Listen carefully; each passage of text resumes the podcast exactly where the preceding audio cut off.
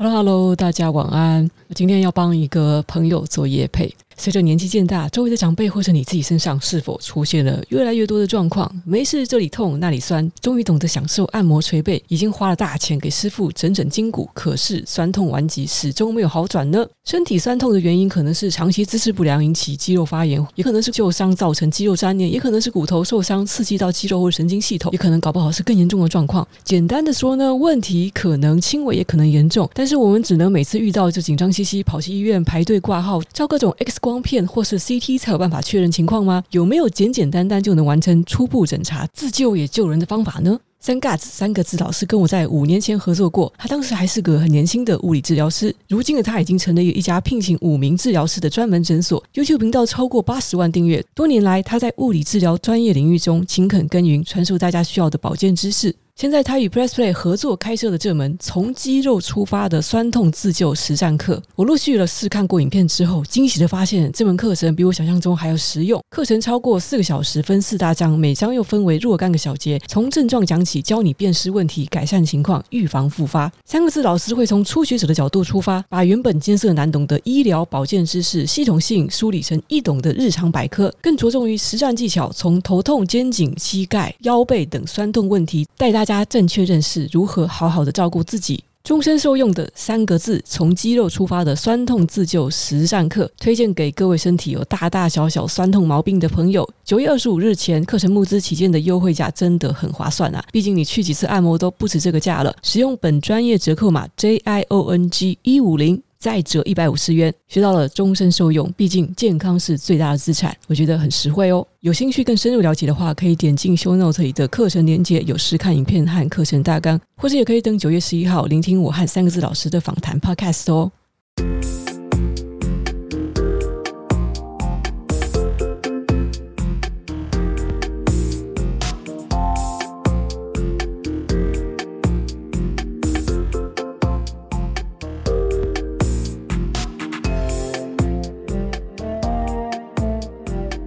大家晚安，欢迎来到二零二二年九月四日晚上的囧囧电台。我们接下来来聊一聊《苹果日报》在八月三十一号的时候呢，所有的人员解解聘掉了。那其实早在七月的时候，这个谣传一直都有啦。大家都知道嘛，壹传媒是从香港来的。那当初来的时候呢，哦，我们我们先解释一下啦。苹果日报啊，当初他来的时候呢，可是被多风雅人士、味道人士骂得很凶的，因为他带来一种独特的这种香港的狗仔文化，不仅呢喜欢挖人八卦，我喜欢报一些那种很不重要的。名人隐私的东西，我们说的腥膻色嘛，其实它什么色情的东西啊，哦，下标题啊，特别的耸动啊。苹果日报上那个时候的确是也蛮多这种情色类的那种广告，呃，擦边球的东西哦。我不知道大家就是还记不记得，大概在苹，其实在苹果日报进来之前，二十年前，我不知道现在还有没有人记得，就以前的中国时报啊、联合报啊，那个年代的报纸本来是很严肃的。报纸上当时唯一还能称得上是算是看了，就是让我这种小孩子觉得津津有味的东西，是中国时报上的连载漫画或是四格漫画。通常以前啊，就是我爸妈看完报纸之后丢给我看，然后我就会先看那个漫画。嗯，以前在时报连载的漫画，大家还记不记？后来都跑去中国大陆发展了。就时报上连载的好多漫画，但是最早期的漫画家不是日本漫画风的，就是属于华人的漫画，就有点像嗯中国大陆可能最有名的这类漫画，就是像三毛啊。你没有看过《三毛流浪记》？香港的话是老夫子，然后在台湾的话是蔡志忠之类的啊。加菲猫是美国的啦，而且加菲猫哎，加菲猫全套我都有看哎，很好看。我以前学英文的时候看的。苹果日报进来之后呢，完全要打破眼界哦，让我们这些保守的台湾人是，好像大家也是很快就适应了。就是那种呃，有时候车祸啊，呃，发生凶杀案件啊，那个血淋淋的画面，因为当时也没有法条规范啦，印在报纸上哦，直接把那个尸体啊开肠破肚的样子，就是用全彩的方式印出来给大家看。就很吸引人呐、不是一下子被抓到注意的人就会忍不住买，想忍不住看哦。尤其是像那个什么哦，艺人不小心跳舞跳的，然后露露点之类的那种东西哦，也都用用那种超大的照片这样在头条上让让人家看哦。苹果日报就一直走这种风格。呃香港那种狗仔文化带进来，然后新山色的风格带进来。那个时候呢，就是其他家报纸，我相信他们也是很不服气的。哎，苹果日报一份卖十块钱，而且还全彩，而且内容还这么精彩，就是就是很有那种有早期的没有还没有管的时候，有一些那种清凉的杂志哦。那个我我爸那时候有买一些，我就我也有看到清凉的杂志，那就会出现的内容都居然在出现在每日发行的报纸上。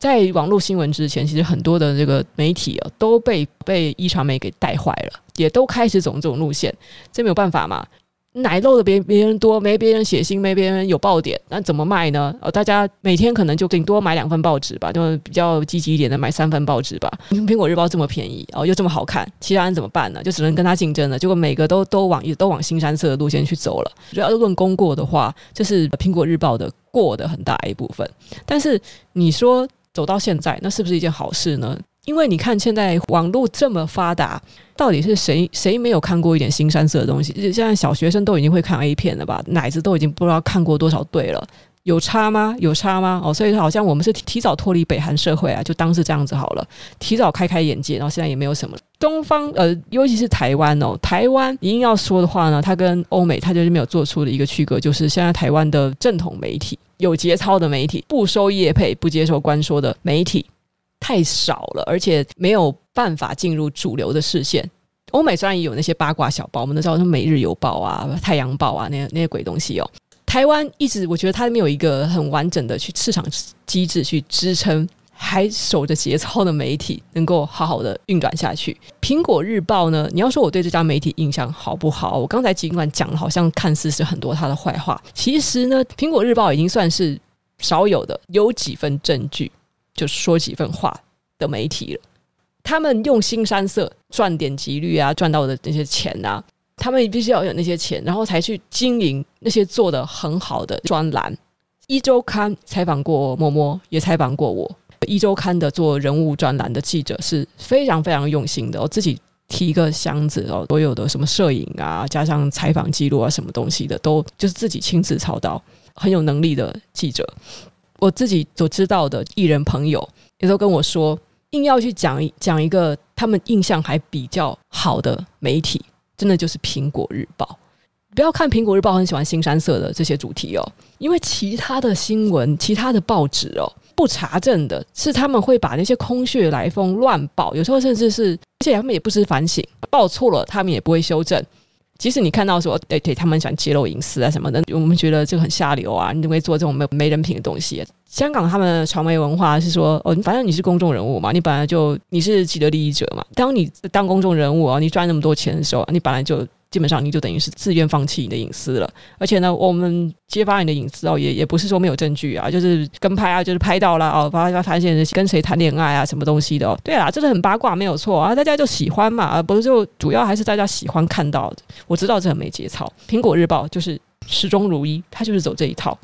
但是他这么再怎么样也不至于写假新闻。我想大家比较多人对苹果日报的印象有一个扭转，应该是从太阳花运动开始。很容易发现，在这么多的媒体中，愿意好好的去正视，好好的，甚至把这个报道作为一个很重要的新闻，用心的报道，尽量的去传播出去事实的原貌，真的是当时是勇敢的去抗击中国的媒体。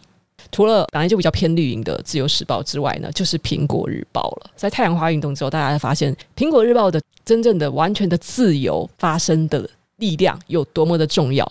当时我们才领悟到，在其他媒体身上，在这样子力量是比较缺乏的。这种其实是相对来讲客观中立，而且真正的掌握了言论自由。在苹果日报有担任过记者的人，他们进去其实很有尊严的。呃，一个他们不收贿赂，不写业配新闻，没有办法被任何的官商机构所关说，不能说因为像某个大人物来跟你打个电话，你就要把新闻下架。他们不做这种事情。即使少有的在台湾。还残存着这样一个象征着自由之声的媒体，因为网络时代来临以后，其实他们是属于长期亏损的。像去年嘛？去年苹果日报本来打算要推订阅制，但是也是在几天之后恢复成原来的免费制了。因为没有办法，他们发现说愿意付费订阅知识的人实在太少了，而且这样子原先呢，他们要达成一个媒体传播的这功能没有办法做到。他们如果身为一个媒体，他没有办法获得声量，没有办法把事实给传递出去的话，等于就是丧失了功用啊。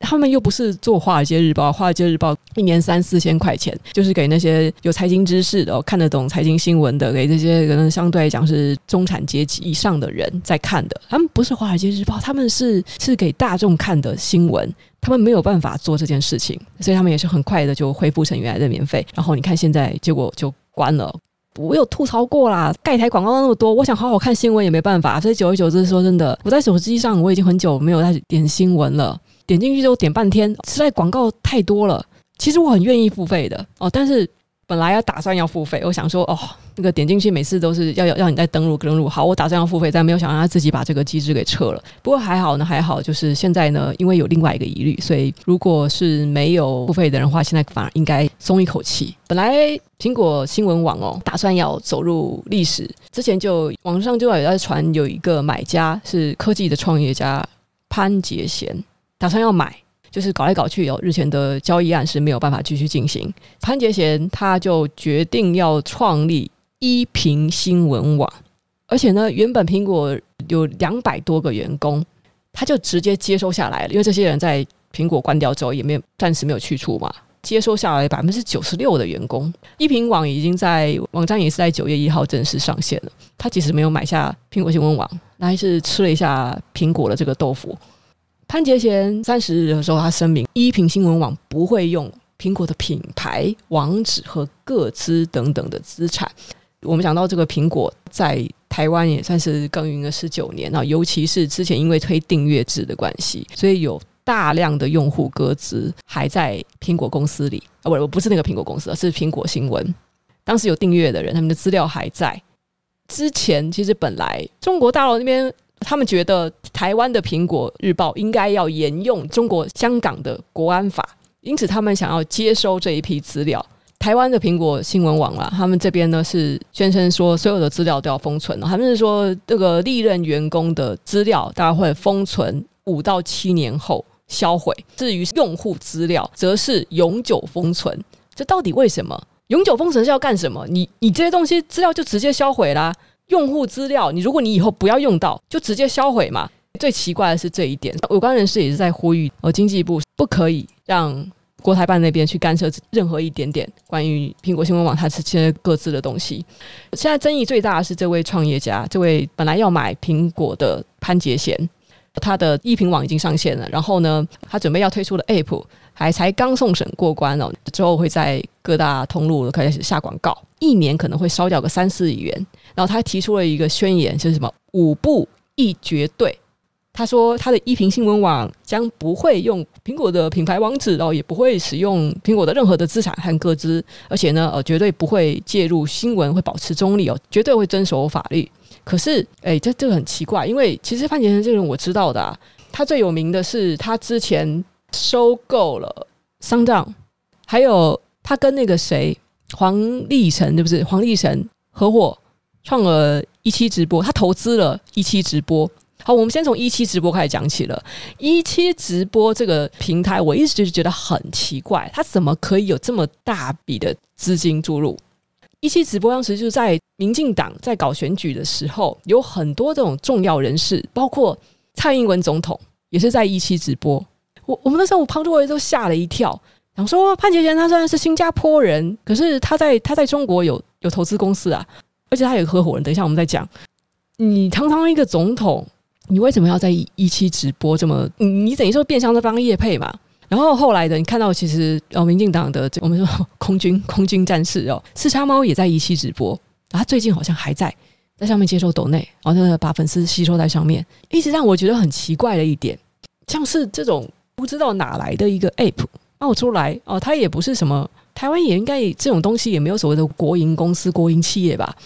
为什么在总统大选的时候你要选在一期这个平台？你你好歹你选 YouTube 我都觉得没有这么敏感，而且一期直播的界面啊，它完全是你不说是抄吧，反正它完全的沿袭了在中国大陆的直播文化，呃，什么送花啊、送轿车啊、送送礼物啊，很多爱心那边飘出来那个界面。我自己玩过直播平台，我当然知道。然后他们呃，他跟 Clubhouse 当时使用的是同一套音讯直播的 API，这个治安问题很大吧？好，所以我们先讲潘杰贤哦，他有投资一期 Life，还有就是 SoundOn。好，SoundOn 的话，大家要知道台湾有两大 Podcast，就是哦，我跟大家先跟大家解释一下 Podcast 的它是一个是像一个什么原理哦。Podcast 呢，首先，呃，你们看到我们呃，Podcaster 会在嗯，在 YouTube 上面当然有听到我的 Podcast，但是呢，在 YouTube 上面的 Podcast 档案是独立于 Apple Podcast 的 Spotify 或是或是 SoundOn 或是其他你这种看 Anchor 啊等等，你看到的任何的其他的 Podcast 平台，因为我们是预先必须要有一个音档先放在一个 Hosting Service，就是那个叫什么，就是储存这个音档的的伺服器。上面。哦，首先现在要有一个提供 Podcast 的音档储存地的服务商，这个服务商会提供我们一个 RSS 地址，然后把这个地址再提交给各大的 Podcast 的发行商或者是发布商。哦，这叫 Publisher，提提供给。Apple Podcast 的提供给 Spotify，然后在习惯使用这些播放器的人才会听到我的 Podcast。但是我的音档是集中在一个 Hosting Service。那台湾在大概两年前呢，出了两个非常大的 Hosting Service，一个是 First Story，一个是 Sundown。那我刚开始的时候是用 Sundown 的。其实我当时准备要找这个这个伺服器的时候呢，First Story 和 Sundown 的人都同时私讯我，哦，同时给我发 email 邀请我去。两方都非常热情，但是我以公平起见，因为 SoundOn 的人大概早几分钟找我，所以我就先去 SoundOn 了。哎，那个人也蛮好的哦，就是他们的其中一个一个企划人员啊，那个企划人员同时也是找了很多的名人哦。你可以看到，相较之下呢，SoundOn 是 SoundOn 跟 First Story 不太一样。SoundOn 它的创办人很明显的并没有太深的呃，可能不是工程师，应该是没有技术基础，因为 SoundOn 的 bug 真的很多。哦，界面也不是说很好用，当时出了很多的问题。而 First Story 呢，它是三个三个创办人都是工程师，这界面非常好用。我要是早知道这一点的话，我一定是先选 First Story 的，因为当当后来就是出了很多问题。然后后来当当初呃邀请我去的那个人啊，我我看着他的脸书好友圈内的状况就越来越怪异，就他好像还蛮享受的。但后来越来越他抱怨工作上的事情。后来去年某一天，他突然就跟我说，我们公司要换老板了。我要离职了，我就好吧，那那就祝你顺利。所以后来我想说，好吧，那既然在反正在这个公司也没有人情债了嘛，所以我后来就干脆的转到 First Story 去。纯粹就是因为说 First Story 技术就是比较好，它的界面比较好用。那我我是不知道是原来他们说的换老板是指潘杰贤把他给收购了，然后潘杰贤在收购了，这样呢，我倒是有发现明显的转变哦。首先是有几个。嗯，我自己所知道的比较台派立场的 KOL 退出了哦，可能就是延续原本的节目名称继续做，但是退出了。然后呢，SoundOn 他接连的开始找一些相对来讲轻松一点的人来做节目。最有名的是谁？嗯，硬要讲最有名的话是小 S，而且是小 S 是在 SoundOn 是独家有节目，就是不在 Apple Podcast 也不在 Spotify 上，只能在 SoundOn，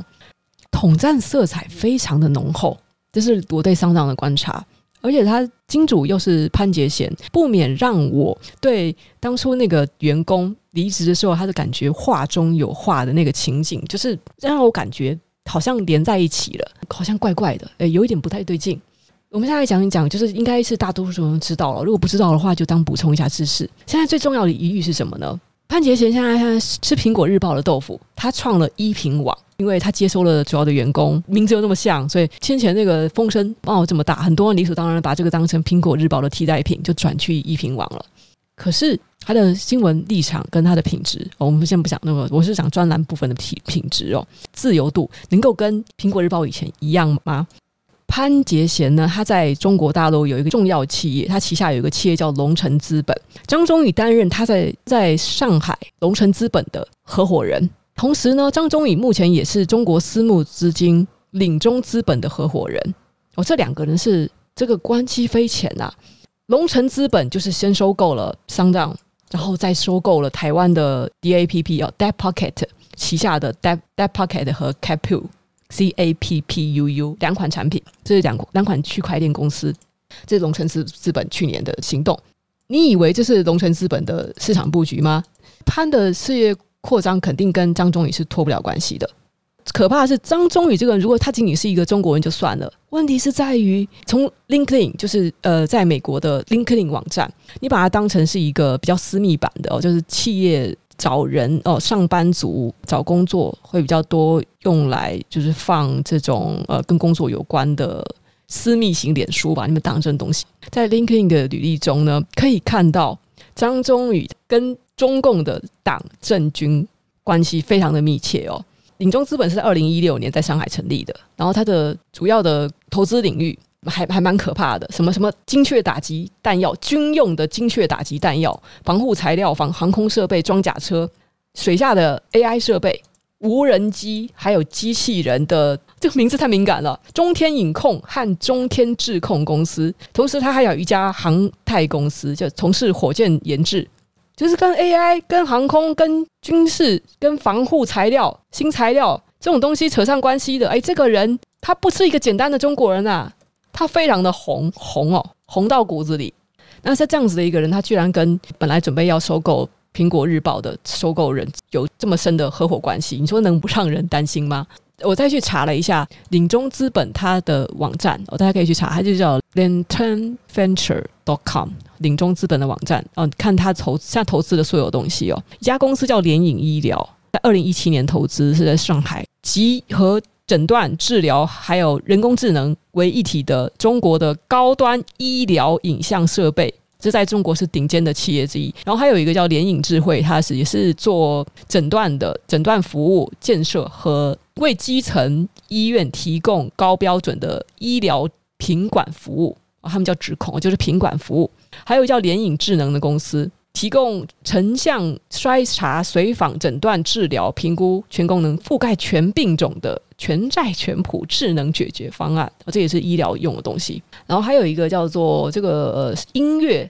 研发什么 AI 钢琴，以及专注于音乐素质教育的深蓝智慧钢琴公司，哇，做这么多。蓝箭航天从事民营火箭研制，什么高科技的。滨海新材料是专注于高性能新材料研究开发、生产、销售、服务为一体的高新技术企业。国焕科技又是 AI 哦，高端智能化摩擦焊接装备研制。博雅公道是水下 AI 装备企业。智昌机器人就是智能 AI，哎，智能工厂生态网络的开拓者。威德是从事功能性石墨烯水性研发材料。All Glass 基于 AR 增强现实的运营维护方案提供商，拥有 AR 穿戴关键技术，主要客户为区域电网生产制造、汽车、飞机检修等等。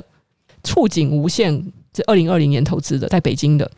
从晶片。到方案的全债就是全方面边缘 AI 能力，机制网，机制网是也是 AI 制造全产业链提供数字化服务的平台。崔米科技二零一九年在中国上海投资的，通过人工智能、数据分析及精益运营等新科技，为金融机构。不良资产处置及传统呼叫中心运营管理提供系统解决方案哦，双相共用。二零一六年在中中国上海投资的，专注于零残留、可折叠、零污染、可循环物流箱的智能物流包装共用平台。哇靠！从物流到高科技，到军用的东西，到什么材料，还有 AR，什么金融机构不良资产处置，这个方方面面也管太多了吧？这个人不吓人吗？我我我就觉得觉得蛮可怕的。那姓潘的潘杰贤，他说他是承诺说他在他最擅长的就是流量变现。可是难道苹果日报他在台湾的时候